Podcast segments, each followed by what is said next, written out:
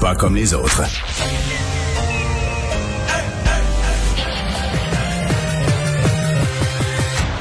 Mario Dumont. Organiser, préparer, informer. Les vrais enjeux, les vraies questions. Mario Dumont. Les affaires publiques n'ont plus de secret pour lui. Cube, Cube Radio. Bonjour tout le monde, bienvenue à l'émission. Euh, bienvenue à Cube Radio. Je vous dis tout de suite que notre collègue Vincent Dessureau est en vacances pour quelques jours. Donc euh, Alexandre Dubé, qui est là généralement lundi, va faire euh, plusieurs jours consécutifs. Salut Alexandre. Hey, salut Mario, ça me fait plaisir. Oui, on va sûrement se parler aujourd'hui de ce qui risque d'arriver demain à l'Assemblée nationale. L'Assemblée qui va probablement être saisie d'un projet de loi là, pour arrêter le carnaval des, des manifestants devant les écoles. Ouais, parce que François Legault en a assez, là. Ça a assez duré, selon lui, devant les écoles, devant les hôpitaux, et il va bouger demain. On va surveiller ça, on va se reparler un peu euh, plus tard. On va certainement, écoutez, on va peut-être avoir en cours d'émission, on ne sait plus à quelle heure ça va sortir, mais les fameux résultats. On est encore en soirée électorale, on n'a toujours pas les résultats, le résultat final dans Trois-Rivières et dans Brome-Missisquoi. C'est le comptage euh, des votes par la poste qui prend un certain temps, donc on n'a pas de chiffres de façon euh, finale. Et comme les écarts sont très petits, dans un des cas, c'est 1600 votes par la poste, dans l'autre, c'est 2200 votes. Donc c'est en masse de votes pour faire revirer les quelques dizaines qui séparent le premier candidat du deuxième. Donc, si ça nous arrive, euh, on va vous raconter ça au fur et à mesure en cours d'émission. Tout de suite, on rejoint Julie Marco et l'équipe de 100% Nouvelles. 15h30, c'est le moment d'aller retrouver notre collègue Mario Dumont dans nos studios de Cube Radio. Salut Mario. Bonjour. Bon, alors le gouvernement qui est en train de mettre en œuvre les, écrits d'une loi spéciale, éventuelle loi spéciale qui pourrait être adoptée demain pour empêcher des gens anti-vax et autres de manifester euh, aux abords des écoles, hôpitaux. C'est quand même un sujet sensible parce que le gouvernement ne veut pas empêcher les gens de manifester. Ouais. Et euh, je dirais que ça tombe bien qu'on ait, pour le gouvernement, qu'on ait un précédent. Là. Dans le cas des cliniques d'avortement, on l'a fait. Ouais. Euh, ça a fonctionné. euh, ça n'a jamais été interprété comme une interdiction de manifester. Euh, Puis... euh, tu sais, il y, a- y a une vraie question là, tu sais, sur le, le droit de manifester. Jusqu'où ça va? T'as le droit de manifester, c'est d'exprimer sur la place publique une, une opinion. Bon, tu manifestes devant les bureaux d'un ministre, on comprend le symbole. là. Tu sais, c'est le ministère de l'Éducation. Tu veux parler d'éducation, tu manifestes devant les bureaux. Mais est-ce que tu peux manifester sur un dossier en allant intimider, en allant écœurer Mais elle des- est là la nuance. Là. des gens qui sont pas en position de ou pouvoir. Ouais. C'est ça. L'enfant dans une école, il est pas en position de pouvoir, il est pas décisionnel, etc. Moi, je vais t'avouer que je- Bon, je me rallie à la, la nécessité d'un projet de loi, mais moi, si j'avais été au gouvernement, c'est sûr que j'aurais fait faire une révision complète par le procureur, les, les procureurs de la couronne, de dire est-ce qu'il n'y a pas, présentement, dans l'ensemble des lois du Québec. Je, vais te poser une question, puis c'est euh, c'est Marie-Claude, ma conjointe, qui la posait ce matin ici en ondes dans son balado à Cube Radio. Mettons que toi, toute seule, pas de cause, rien, là. Va, va- fais-le tout à fais après ton émission, va devant une école, puis crie des affaires aux enfants. Sur un sujet politique, là, crie à, à côté de la porte de l'école, crie aux enfants euh, euh, contre le premier ministre. D'après moi, la police va t'enlever. Va dire, vous pouvez pas crier des, vos slogans, vos opinions personnelles aux enfants. Est-ce que si vous êtes 20 à le faire, ça devient permis? Ben, en fait, c'est que euh, là, c'est répétitif, en, en fait, dans ce Oui, cas-ci. mais- mais- c'est- que... que- ça revient, c'est toujours le même groupe de personnes qui répètent les mêmes choses et qui s'adressent à des gens qui sont vulnérables, là, des Ouais. enfants. Mais, mais c'est ça, mais on, on ne le tolérerait pas d'une personne seule. C'est-à-dire qu'on ne jugerait Mhm. pas pour une personne seule que c'est du droit de manifester. On dirait que c'est un cinglé qui va écœurer les enfants, leur crier par la tête à la porte de l'école. Mais à 20, on le tolère. Tu sais, c'est, qu'est-ce Ouais. que fond, ma question, est-ce que c'est vraiment des manifestations ou c'est un geste qui est... Bon, là, on, on a semblé dire, les policiers ne pensent pas qu'ils ont, à l'heure actuelle, compte tenu des lois, euh, qu'ils ont des indications claires qui leur permettent une intervention immédiate. Donc, les policiers tolèrent. Les policiers s'assurent parce que on, on a peur que ça vire mal. Il y a des parents... Écoute, tu sais, euh, les, les parents sont toujours un Oui, peu à oui, fleur de peau. Puis en train de mal virer un peu, là, ben ouais. oui, mais c'est parce que quand on écœure ton jeune, là, Veux-tu faire choquer des parents, va écœurer leurs jeunes de toutes les manières, là, ou mettre à Ouais. risque la, la santé de leurs jeunes, ou mettre des folies dans la tête de leurs jeunes, ou leur faire peur? Donc, les parents sont maussades. Là. Quand ils se présentent aux manifestations, ils sont pas en mode philosophie, on jase, ils sont pas de bonne humeur.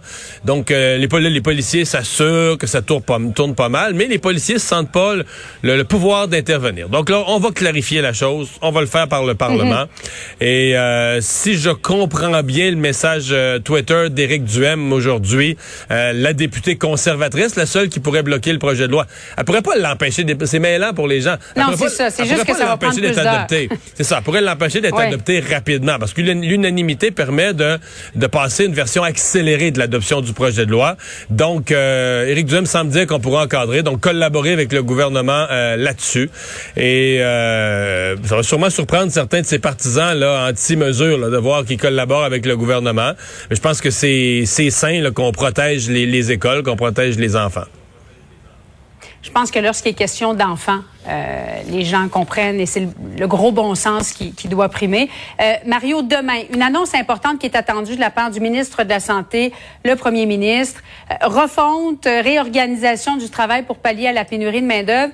Es-tu d'accord que le gouvernement ne peut pas se tromper en ce moment? Je suis surtout d'accord que la barre est haute, là. Ça fait, fait 30 ans qu'on parle de ça. Là, Là, tu te présentes Mm-hmm. Mais là, c'est pire que jamais. là. Oui, c'est pire que jamais. Mais c'est pire que jamais à cause de la pandémie. Ce matin encore, je recevais le docteur, quoi, le docteur Poirier, je pense, de, de, Charles Lemoine, sur la rive sud à Longueuil, et qui, Ah, me, qui me disait que le, il y a des départements, puis j'avais déjà entendu la même histoire dans des hôpitaux montréalais. Il y a des secteurs ou des départements dans des hôpitaux qui ont perdu, depuis le début de la pandémie, là, mettons en un an et demi, deux ans, entre 40 et Mhm. 50 de leur personnel. C'est pas que tu as perdu un peu de monde, qu'il y a eu quelques retraites, là. Tu sais, tu dis, t'as perdu quasiment la moitié de ton monde. C'est sûr que c'est plus fonctionnel du tout. Donc, la situation s'est empirée. Mais c'est quand même des problèmes dont on parle de notre système de santé depuis longtemps. Donc, Christian Dubé se présente demain. Euh, et dit qu'il va régler des problèmes qui traînent depuis des décennies et qu'il va les régler là, là, tout de suite, là, dans les prochains mois. On s'entend que euh, on va regarder ça avec intérêt, euh, peut-être un peu d'espoir parce qu'il en faut toujours, mais un certain scepticisme qu'on faut voir les résultats. Parce que c'est pas euh, c'est pas des sujets nouveaux, c'est pas des thèmes nouveaux. Euh, au milieu des années 2000, on parlait de ça, qu'on manquait d'infirmières dans le réseau, puis euh, il y avait des problèmes des urgences, puis Jean Charest en défendant, en disant Non, je peux mais rien Mario, faire, on a des pénuries pourquoi de les anglophones, du côté des anglophones, ça semble fonctionner. Ils font quatre jours de 12 heures, ensuite cinq jours de congé. Pourquoi est-ce qu'on n'est pas capable de mettre ça euh, du côté euh, francophone? On va peut-être le faire. Depuis quelques jours, c'est ce que j'entends, que le modèle du Jewish intéresse beaucoup.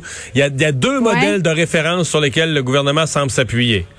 Ce qu'on a fait là, dans la deuxième, troisième vague, recrutement d'infirmières et recrutement surtout d'infirmières pour la campagne de vaccination et l'hôpital général juif, là, le Jewish. Sans mettre deux, on, veut, on veut pas réinventer la roue, on veut travailler à partir du concret. Puis le troisième item qu'on a, c'est la convention collective, parce que euh, on a signé quand même cet été une nouvelle convention collective avec les infirmières, mais c'est très, très, très, très lent, là, le processus de du moment où que tu t'entends. Ça peut prendre jusqu'à un an avant, avant, que les en établissements, la exactement, avant que les établissements localement mettent en place Ouais. les nouvelles pratiques, les nouvelles procédures qui sont intégrées dans la convention collective. Alors peut-être que ça, on aura un, pro- un processus pour accélérer euh, tout ça. Mais j'ai, écoute, je, je, je- je- faut- comme on dit, il faut toujours avoir espoir que les choses vont s'améliorer. Mais dans ce cas-ci, tu as un ministre qui se présente avec euh, sais, une montagne devant lui, là. Euh, des années et des années de problèmes qui perdurent, de culture dans le réseau de la santé. Et que là, on dit, là, là c'est maintenant qu'on change ça. Ben, remarque. Euh, les sociétés changent dans les périodes de crise. C'est peut-être le moment de le faire. Si on veut être optimiste, c'est peut-être le moment de le faire. C'est dans les plus grandes crises que les choses changent vraiment. Comme dans les... tout le temps de même. Là. Tu sais, une personne qui a une mauvaise habitude là, dans, dans son alimentation et tout ça va passer dix ans à se dire que ah, je vais changer, je vais changer, je vais manger moins gras, je vais manger moins de sel. Là. Puis c'est, euh, c'est après son infarctus. C'est triste à dire, mais c'est après son infarctus qui, change vraiment son alimentation. Tu sais, les crises, les grands moments font changer les choses. Puis c'est vrai aussi pour les sociétés. Alors, peut-être que là, on vit une crise qui nous fait tellement peur, les bris de service, etc., que... Parce que quand je dis changer Mm. les choses, là, c'est pas, pas, le- pas juste le ministre. Oui, le ministre peut piloter ça, mais c'est toute la façon dans le réseau, les gens qui sont habitués à diriger, les cadres qui sont là dans le réseau. C'est un réseau immense, plein de monde qui ont chacun leurs habitudes. C'est de même ça se passe. C'est de même ça se faisait l'année passée, puis l'année d'avant. Puis tu- changer ça. Alors, il faudra voir demain euh, ce, ce qui va être annoncé. Mario, il y a toujours, au moment où on se parle, deux circonscriptions où euh, on n'a pas déclaré encore de vainqueur. Trois-Rivières, 32 voix. Le bloquiste mène René Villemur par 32 voix. Et du côté de Brome-Missisquoi, Marie-Lou Allary mène par 139 voix. C'est, c'est insoutenable et c'est surtout, comment ça se fait que c'est long de même? C'est le vote par la poste. Expliquons Oui, bien aux gens quand là- même que expliquons aux gens que quand on vous disait, mettons lundi ou en fin de semaine, qu'il y avait un risque que qu'on n'ait pas le résultat avant le lendemain ou le surlendemain, c'est de ça dont on parlait. Là présentement, c'est Ouais. que ce sont des circonscriptions, à l'échelle du Canada, il y a 40 sièges quasiment de différence entre M. Trudeau et M. O'Toole, c'est pas serré mais si on avait eu une quinzaine de circonscriptions comme les deux que tu viens de décrire, avec des écarts très petits, il faut attendre. Mm-hmm. Écoute, il y a des écarts, euh, 32 votes, là, puis il y en a, je pense, dans Trois-Rivières, il y en a 2200 par la poste, puis il y en a 32 d'écart. Alors, la répartition de ces 2200 votes, quand ils vont tomber, là, dans, quand on va les inclure dans les résultats, pourrait faire changer le meneur, pourrait faire changer le gagnant. Donc, si on avait plusieurs comtés qui sont serrés comme ça, où on attend le vote par la poste, et qu'à l'échelle du Canada, M. Trudeau, mettons, menait par deux sièges sur Erin O'Toole, à cette heure-ci, on sera encore ni plus ni moins qu'en soirée électorale de lundi qui se poursuit, qui à se demander qui va gouverner le Canada, etc., etc. Là, ça change au Québec deux sièges. Présentement, c'est le bloc qui, a les, qui est en avance dans les deux. Donc, le bloc Mm-hmm. pourrait perdre un ou deux sièges où il est en avance ou pourrait les conserver tous les deux. Ça change pas les équilibres du pouvoir au Canada pour les, les prochaines années. Eh, là. mais euh, Mario, une chance que le bloc est en avance dans deux circonscriptions, parce que je sais que ça s'est passé pendant ton émission. Et François Blanchette qui a parlé aux médias, il avait bonne pas l'air de bonne humeur. On va, on va écouter ensemble quelques extraits. Si j'avais commencé la campagne en disant Ah, mais moi, mon objectif, c'est de garder le même nombre, vous auriez passé la campagne à me dire que j'ai donc pas d'ambition. Si j'avais dit deux, vous auriez dit Ben, c'est bien pas gros. J'aurais dit quatre, vous dit Ouais, c'est moyen. J'ai dit huit, ben, c'était bien trop. Pourquoi votre objectif, qui est devenu un rêve en cours de campagne, de faire élire Inexact. 40... Je n'ai jamais dit le mot objectif. Non? Non. Pourtant, il y a des citations euh, qui circulent. Oui, ça, c'est comme le les citations qui disaient que j'appuyais le troisième lien. Personne ne l'a jamais trouvé, cette citation-là. Je vais formuler les réponses moi-même. J'ai jamais dit qu'elle avait eu aucun impact. J'ai dit, ma, campagne n'a pas été construite autour de ça. Et c'était en effet une deuxième question.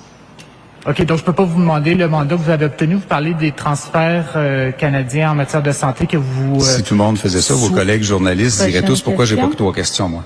OK, mais est-ce que je peux vous demander si vous avez eu le mandat de défendre à question, Ottawa? ça va être correct, correct. Merci. Non, c'est la même question que j'essaie de répéter, mais vous voulez pas y répondre. Mario, quand tu es un chef de parti, il me semble que tu dois apprendre un peu à danser avec les journalistes. Un petit peu de mauvaise humeur. Ça m'est déjà arrivé après une campagne, mais dans le cas de M. Blanchet, euh, c'est Ouais. pas une c'est pas une campagne catastrophique. Là. Il y a eu quelques Ben non, mauvaises ça. journées où on a questionné son, son, son attitude là, avant. Mais depuis le face à, ouais. depuis le face à face là euh, en anglais. Excuse-moi avec les journalistes, puis il y a une campagne vraiment facile, il y a eu une fin de campagne vraiment facile, vraiment Non, favorable. mais on était deux, trois journalistes. Trois, trois dans la caravane, trois journalistes seulement à lui poser des questions. Mario, je pense que tu en as, t'en as vu d'autres, des campagnes électorales. Il y a pas mal plus de journalistes que ça. Mais je sais pas, je, sincèrement, j'ai pas d'explication. Il est arrivé à ce point Ouais. de presse ce matin très de mauvaise humeur. En fait, moi, Oui. j'ai pensé, j'étais en onde, on a présenté ça, cet extrait-là, on était en direct, nous, là, sur euh, TVA et LCN, et j'ai pensé qu'il venait de recevoir, lui, des informations privilégiées là, par des avocats qui seraient présents au décomptage, de- au, au dépouillement des votes. Je me dis peut-être qu'on vient de dire qu'ils viennent perdre juste avant, genre, on- ça m'est déjà arrivé juste avant une conférence de presse, là, quatre minutes avant que tu rentres au micro, on t'annonce deux, trois mauvaises nouvelles, puis t'arrives. Je me dis peut-être qu'il vient d'apprendre qu'il a perdu Ouais. le bras Missisquoi, ou... mais on m'a assuré que non ensuite, qu'il n'y avait pas d'informations. C'est pas ça du tout, du tout, du tout. Il semble qu'il est arrivé là, pas de bonne humeur contre les journalistes pour l'ensemble de l'œuvre de la campagne électorale. Donc, euh, bon. Ils sont fatigués quand même. Ils ont travaillé fort durant la campagne. On va mettre ça sur le besoin de repos, euh, Julie, pour être généreux. OK, parfait. Excellent. Merci beaucoup, Mario. Bonne fin d'après-midi à toi.